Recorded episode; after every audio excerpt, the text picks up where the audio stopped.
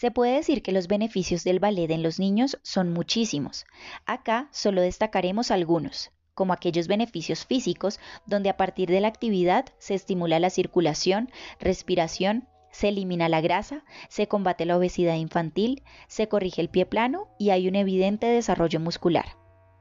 Hay otro tipo de beneficios enfocados a su desarrollo psicomotriz, fomentando la coordinación, el equilibrio y los reflejos gracias a la activación de circuitos sensoriales y motores. Además, mejora su autoestima, liberando endorfinas, disminuyen el estrés y la ansiedad.